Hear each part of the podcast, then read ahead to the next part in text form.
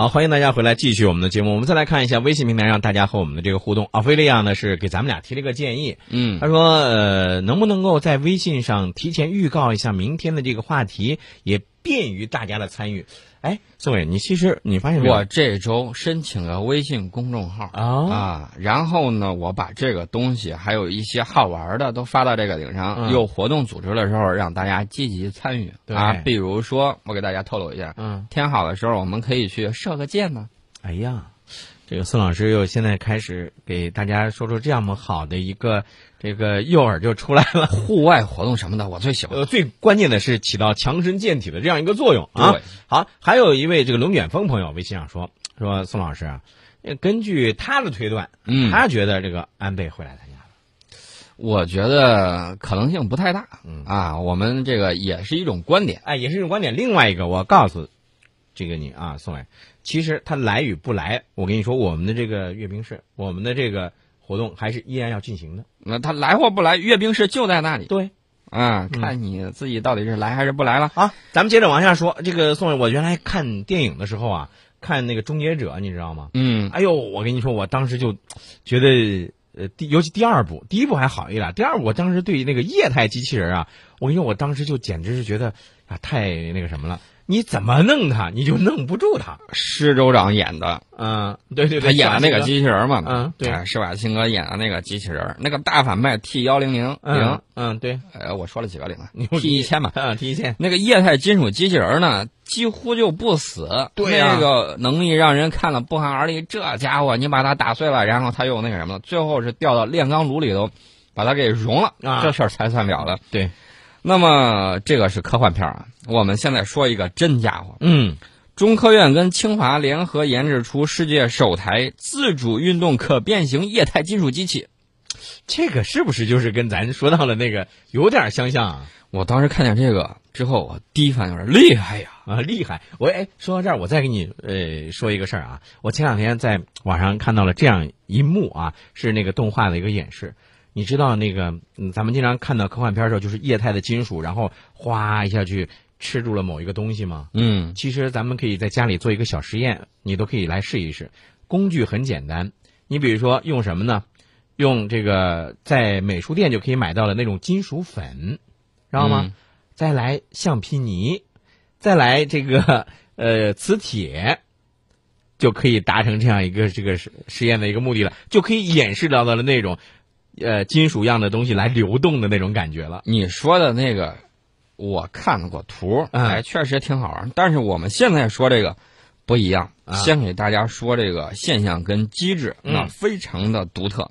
这个液态金属啊，可以在吞食少量物质之后，呃，以可变形机器形态长时间高速运动，实现了无需外部电力的这种自主运动，从而为研制实用化智能马达以及血管机器人，还有流体泵送系统，还有这种柔性直升呃执行器，乃至更为复杂的液态金属机器人，就奠定了这种理论和技术基础。你说到这儿，我立马脑补了一些东西。我跟你说，宋老师，我不知道你刚才说的那么专业啊，就是什么智能马达呀、血管机器人啊、液体泵送、柔性执行器等等。我我跟你说，我是这样想的，我不知道理解的对不对啊？嗯宋老师，你比如说血管机器人，这个吧还相对来说好理解一些，因为我们知道，比如说在一些健康医疗的一些这个过程当中，有一些血细微的一些血管，对吧？嗯那它通过其他的检查仪器是没有办法来检查的有什么病变的，但是通过咱们如果说有这种液态的这种金属机器，或者能够应用到医学实践当中的话，能够流到就像血液一样流过去，它就能发现它细小的、微小的病变了。我们就说现在他们这种实验装备已经达到什么样的水平？嗯就是这种液态金属机器啊，嗯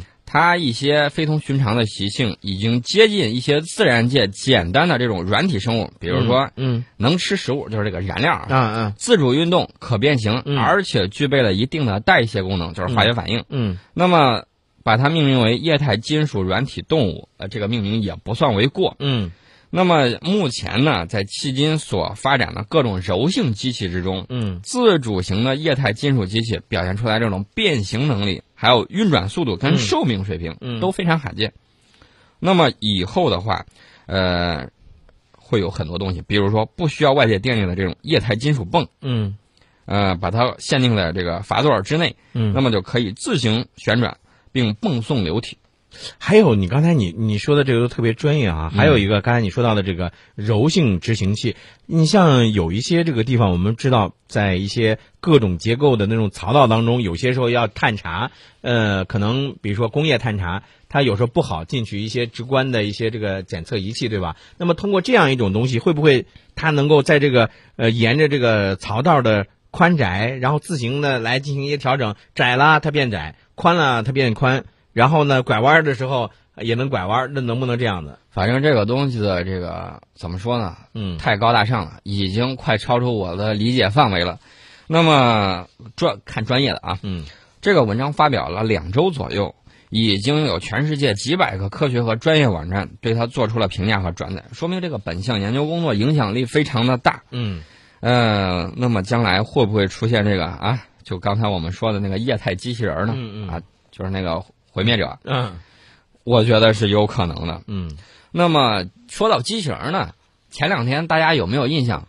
好像是在帕劳吧，嗯，一个日军沉船上，对，然后呢有一面五星红旗，嗯啊，不知道哪个游客绑上去的，嗯，这个呢，海外包括日本在内都议论纷纷。这个绑一个这个，我对他个人行为，我个人感觉啊，嗯，挺好的。嗯，那么再给大家说一个比较鼓舞人心的。